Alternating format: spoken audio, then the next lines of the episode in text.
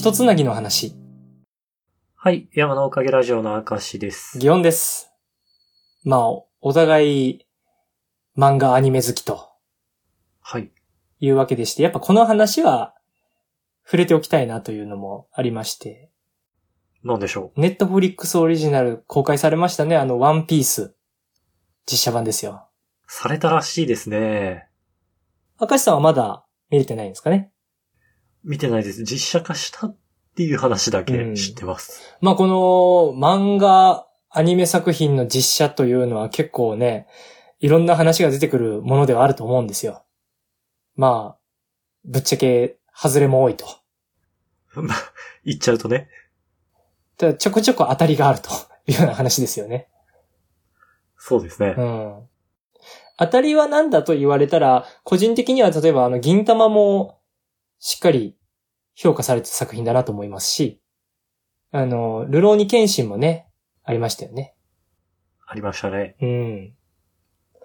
まあ、ああいったものは、あのー演出もですし、俳優さんたちもすごい頑張ったんだろうなっていう思いもありますし、あの、何より作品への愛みたいなのが見えるのって素敵だなとは思ってて。で、近々みたいな話で言うと、確か、あの、ゴールデンカムイの実写版みたいな話も確かいろいろ上がってきてますよね。いろいろありますが、今回は、今回はまあ、ハリウッドというか、海外が実写化っていう、どうしても、いろいろよぎるんですよね。ドラゴンボールとかね。うん、ドラゴンボールとかドラゴンボールとかね。まあ、よぎってしまいますよね、そればっかりはね。あの、広角機動隊はかっこよかったですよ。フォローがね。はい。かっこよかったんですけど。で、まあ今回の話ですよね。まあ、明石さんが見てからでもいい部分はあるのかもしれないですけど。まあ、ギオンさんの解説を。今回ワンピース。はい。ですね。まあ今も連載中と、僕ちょっと途中から終えてないんですけど、まあすごい超大作ではありますからね。今回の実写化は、どこら辺まで実写化するんだろえっと、内容としては、アーロンパーク終わりまででしたう。ね。ああ、なるほど。うん。までやってまして、まあ、出てきたキャラクターは基本いる状態ではあるんで、あの、いろんなキャラクターを見ることにはできたんですけども、まあ、どういった切り口で喋ったものかなと。率直な感想は？率直な感想、頑張ってあったな、みたいな感じです。おお、そうなんだ。結構肯定的。うん。あの、そもそも感じたのは、その、ルフィの動きってめっちゃ作るの難しいんじゃないかっていうのは正直思ってたんですよ。ゴムゴムの力がね。うん。腕が伸びる演出って、まあ、なんて言うんだろうな。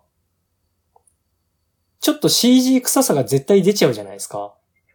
うん、どうしてもね、うん。安っぽいなって思っちゃいそう。うん。で、そうならないようにっていう部分と、あとまあこの、僕は今、その自分の仕事の方で原作があるものを、まあ Webtoon という縦スクロールをする漫画にしていくという、脚本を作ったりというような仕事をさせてもらっている立場上、やっぱ思うのが、アニメ化の時もそうですけど、あの、全部は落とし込めないんですよね、時間の尺的に。ああ。漫画から映像でもありますか？それは。そうですね。ワンクールにどう落とし込むか、何話というボリュームの中にどの展開までを盛り込むかっていうのがどうしても出てきてしまうので、うんうん。やっぱ漫画のコマ数ではこうだとしても動きに実際にしてみたら、秒数が足りない、長すぎるは出てくると思いますし、あのーまあそれは表現の仕方が変われば毎度起きることかなとは思ってて、で、今回の実写版も、こう、情報の削らなきゃいけない部分とかはまあいろいろ出てくるわけですよね。じゃあ本当ポイントポイントで大事な場面をやっていくと。うーん、まあ、第1話の部分に関して言うと、どうなんでしょう。始め方を少し変えた部分はありますけど、おおむね内容は、その、まんまに近いような形の演出を取ったんじゃないかなとは思ってますね。へえ、原作愛が。うん。ただまあ、アルビダの金棒はちっちゃくなってましたけど、アルビダ自身もちっちゃくなってなかったですか？大丈夫ですか？アルビダはちょっとでかかったイメージですけどね、アルビダのサイズあんま覚えてないんですよね。横に太かったしか覚えてなくって。まあ、あれはね、ちょっと現実では再現しきれないデカさかもしれないんで。なんか多分あんだけでかいと逆に安っぽくなっちゃうとかあると思うんですよね。うんうん。みたいなのがあって。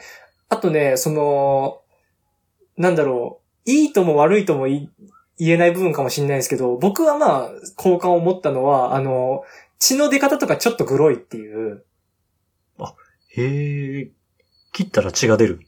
あ、出るんですよね。で、その、なんだろう。まあ、アルビダがなんか最初船を襲うシーンみたいなのがあったのとか覚えてます？はいはいはい。なんか海賊の恐ろしさを見せるようなシーンですよ、あそこは。で、その、コビがあの場所にいて、みたいな。で、その、襲われた船のやつの返答が気に食わなくて、こう、金棒を振り下ろす、みたいなシーンがあるんですけど、うん。そこの実際にその頭を潰された人は映してないんですが、その、コビがその、それで流れた血を掃除しとけって言われてモップで拭くシーンがありまして、ああね、おびただしい量が出てるわけ。まあ、量っていうと、その、長時間放置されたわけじゃないんで、めっちゃ出てるわけじゃないんですけど、ちょっと粘っこい血の感じにしてあるというか。ちゃんと頭を潰されたっぽい血の感じだなと思わせるというか、なんかね、ちょっとそこら辺リアルなんですよね。なんかね、血だけじゃない、なんか、臓物チックなんか混じってそうだ。あー、や臓だね。内臓は出てこんかった気がするけどなだった気がしてます。確か。うん。実際だって内臓出るやつっていなかったですもんね、ワンピースの中で。さすがになかったと思う。あの、うん。バギー、バギーがバラバラになった時の断面図ぐらいじゃないですかね。うんうんうんうん。なんかだったかなっていう気がしてて。で、なんだ、ゼフもちゃんと食べてましたね。あの、食べたシーンは書いてないですけど、食べてましたね。ああ、か、過去編というか過去花の、そうですそうです。あと、あの、ゼフがすごい非常にイケオジで、好感持てましたね。その雰囲気がというか渋いおじさんでね。ただの三つ編みおじさんじゃなかった。うん。なんかそこのいいなと思った部分の一つが、例えばサンジって眉毛くるくるじゃないですか。はいはい。ウソップの鼻もめちゃくちゃ長いわけですけど、あっこら辺は、あの、原作通りにはしてないんですよ。ウソップの花ってそうなんだ。あの、鼻が高い人ではあるんですけど、あんな鼻にはなってないというか。へえ。で、その、要は、ふ普通の人間っぽい感じにはなってるんですよね。三時の眉毛はまあそうか。うん。で、思うのが、ああいうのって忠実にするっていうのを形だけとして捉えてしまうと、確かにその、まあ形だけというか形も忠実にっていう話で言うと、やってほしいって思う人もいるかもしれないし、それが気に食わないっていう人もいるかもしれないんですけど、あの、個人的には自然に没入する作品にしようと思ったら、ああいう部分がなくてもキャラクターとして、こいつだな、産地だな、ウソップだなって思ってもらえるほどキャラクターにするっていうのは結構手腕な気がしていて。そこをやってくれてた気がしたので、そこは僕にとって好感度の高いとこでしたね。ちなみに三時はタバコ吸うの？あ、サンジってどうしてたっけ？タバコ吸ってたっけ？あれどうだったかな？なんか、うまい具合違和感ない感じになってるんかな？どうだったっけ？タバコ吸ってたイメージがあんまないんだけどな。吸ってないかもしれないですね。で、うん。あの、えっと、例えば、いろんな海外の俳優さんが出てくるわけなんですけど、そこの話で、えっと、なるほどなって思ったのがあって、えっと、そもそもなんか、外国の何々人種系だなみたいなのって漫画の時点だとあんまりピンとこないじゃないですか。ああ、そうだね。うん。の上でキャストどうすんだっていう話なんですけど、えっと、確か実際の地球に住んでいるとして、その麦わらの1ミリのクルーってどこの国の人たちみたいなイメージですかっていう質問が、あの、漫画の中に確か出てくるんですよ。その、端幕で質問コーナーあるじゃないですか。あるね。SB、あれ？なんだっけ？うん ?SB? SBS みたいな名前だったはずなんですけど。うん。あそこの中で、この国の人、この国の人みたいなイメージを上げてて、確かそれと照らし合わせてあるようなキャストだったはずなんですよね。ああちゃんとしてるな そうなんですよね。そういうとこちゃんとしてくれてるの嬉しいなと思って。まあだからゾロはやっぱ日本の俳優さんを起用といった部分があるんだろうなと思ってて。まあだからいろいろ意見の分かれ目っていう話で言うと作品を再現する難しさの部分だと思うんですよね。どうしても。うんうん。では、あの、SNS で有名になった部分で言うと、あの、和道一文字が曲がってるっていう話がありまして、曲がってる？うん。あの、転がって回避するシーンがあるんですよ。うん。ゾロが。ゾロが転がって回避するときに、あの、鞘に収まってる和道一文字が最後とくにゃってなるシーンがあって、金属っぽくないしなり方をしたわけね。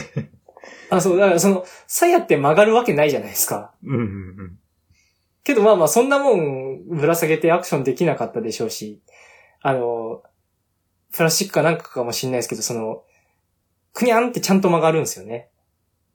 そういう意味で言うと、ゾロの三刀流の口の部分は加えてたの？どうしてたの？あ、でもね、加えてるシーンはあったんですけど、あ、へえ。うん。だ実際思うんですけど、その、ゾロが首を振ってあの刀をガキンってするシーンってまあまあないじゃないですか、作中でも。ないね。なんかその、切った切り傷から3本使ったんだなってわかるだけというか、うん。なんかズバンみたいな衝撃が書いてあってそれでわかるみたいなのあるじゃないですか。うんうん。で、実際首で刀振るっていうところ難しい演出だよなとも思ってたんですけど、やっぱ振るのがどうかって言ったら2本腕のやつをいっぱい振ってたイメージで。あ、まあじゃあ、え、序盤で三刀流使ったのはどこなんだろうな。三刀流って、でも、しょっぱなの登場シーンでも、すでに3本刀持ってこいっつって俺は三刀流だってやってなんか加えてましたよね。あ、じゃあ、避けられないのか。うん。表のモーガンのところでやってたと思うんですけど。うん。あの、表のモーガンとかはちゃんと手斧になってましたね。ええうん。動物食う人すごいな。うん、とかやってましたよ。なんか斧研いだりしてました、彼は。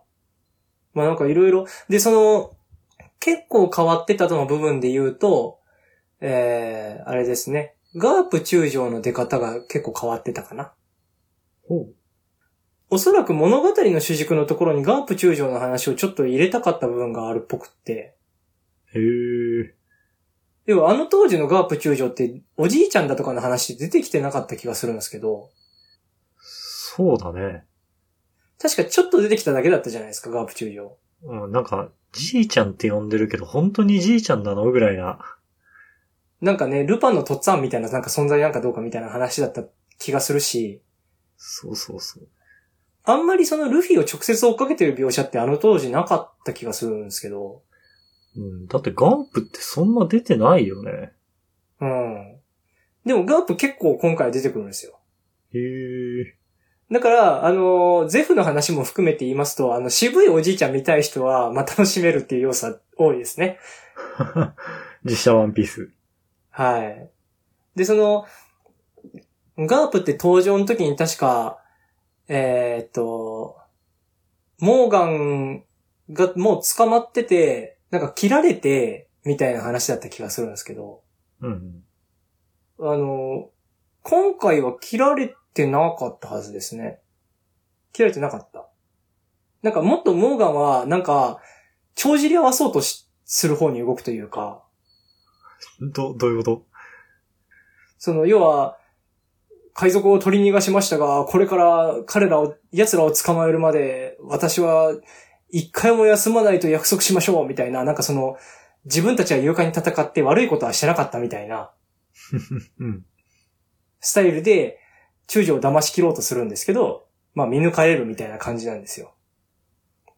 だから、なんか、確かに言ってしまえば、ガープ、あれですもんね。なんかただ寝てる間に切られて、それでもなんかあんまダメージなくてみたいなキャラクターでしかなかったところを、魅力を出そうとしてきた、そんな感じの部分が結構あるし、あの、実際ストーリーラインとしても、あの、なんだろう、モーガン大佐だったっけ階級は？と思うんですけど、階級覚えてないな。うん。うん。が、あの、海軍のあの支部かな？を、一番偉いやつとしていたときに、彼がぶん殴って倒されたからって、そいつ捕まえとける権限のやつ誰だって正直思うじゃないですか。うんうん。だから、その場所に救助が来た時に捕まってる状態よりは、あの方が自然っちゃ自然なんかなって思う部分もちょっとあったりして。ああ。で、なんかそういうところで言ったら僕はあんまり違和感はなかったんですよ。確かにこの演出の方がいいのかなって思う部分。それとは別で気になったのは、あのーその後、コビーとあのーなんか、囲碁するシーンが 追加されてまして。そんなシーン原作あったっけ？そもそもが、ガープがあんまり出てきてないんで、そんなシーンはなかった気がするんですけど、うん。そもそもコビーとガープが喋るなんてシーンあったっけとは思うんですけど。そうだね。あったっけって感じだね。だってコビーって、あの、お別れして、その時に、あの、なんて言うんだ？ボコボコにルフィにされて、うんうん。で、これで仲間じゃねえって見せつけたというところで、あの、コビーを守った。で、あの、体裁が保たれた。から、海軍になれた。で、その時に海軍の奴らもあの海賊らはいい奴だったなって話になる。そいつらに対して敬礼を最後する。うん。敬礼したのは海軍としてあるまずき行為だから、なんか、3日間だから飯抜きだみたいなこと言ってみんなが、その、気持ちよく返事をしているみたいなんで終わってた気がするんですけど、うん。まあそういう感じではなかったので、違う展開に作ってあるわけだ。そうですね。だからそのガープがいろいろ出てくるようにいろいろ調整した部分があったのかなっていうのと、まあ、それによってドンクリークの活躍場面は非常に少なくなっておりました。ドンクリークっていたなぁうん。まあでもドンクリークってミホーク前の盛り上がりシーンだったじゃないですか。そうだね。なんかミホークの場面の方が印象に残りすぎて、ドンクリークいたなぁ恵まれたキャラデザで早めに退場したドンクリークさん。あの巨大ガレオン船に乗ってね。ねえ。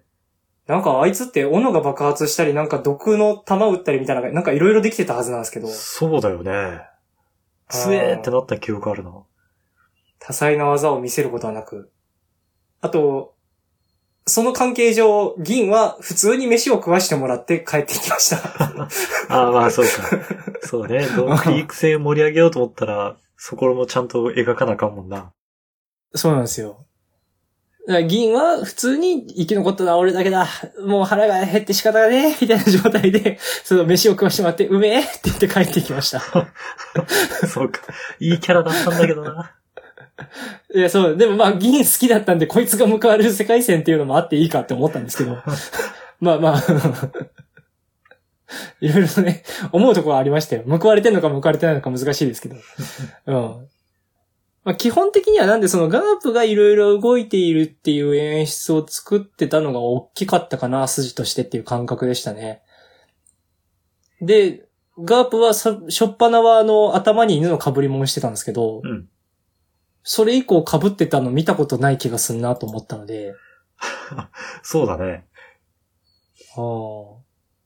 ああ、まあそうだねというか、その作中、その、実写版の方でそうだったんですけど、原作の方もなんかしれっと抜いてなかった、いつからか。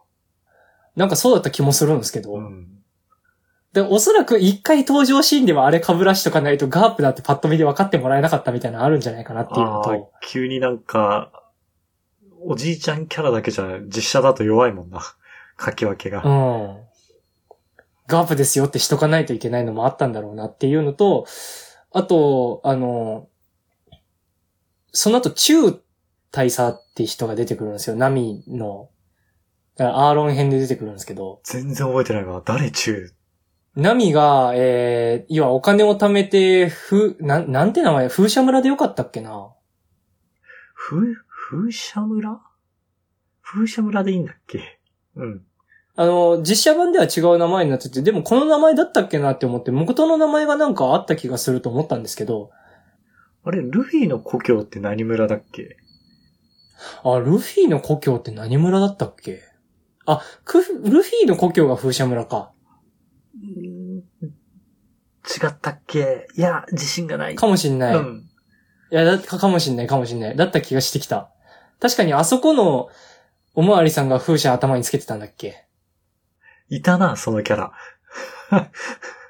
頭に風車つけてた警官どこで出てきたんだっけ？なんか子供が笑ってくれたから頭に風車くっつけてるっていう警察官がいたはずなんですけど、うんうんうん。ノジコ、なんかうん、そういうのも、とりあえず一旦置いておいてというか、まあ、ナミノはそういう村を買い戻すためにお金を貯めてたはずで、で、その金が、あの、盗まれた金がここに、なんだ、1億ベリーあるという噂を聞いてやってきたのだが、みたいなんで金を没収する海軍がいたはずなんですよ。ダメだ、全然思い出せない。確か作中でもそういう展開だったはずなんですけど、原作中でもそうだったはずなんですけど、うん。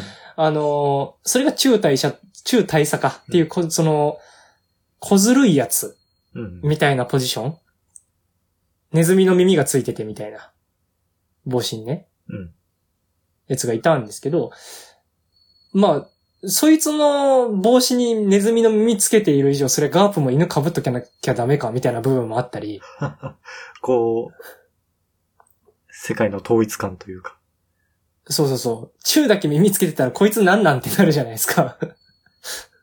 あ、あと、えっと、アーロンの部下のキスっていたでしょ？うんあの、チューって毎回言ってたやついたじゃないですか。うん。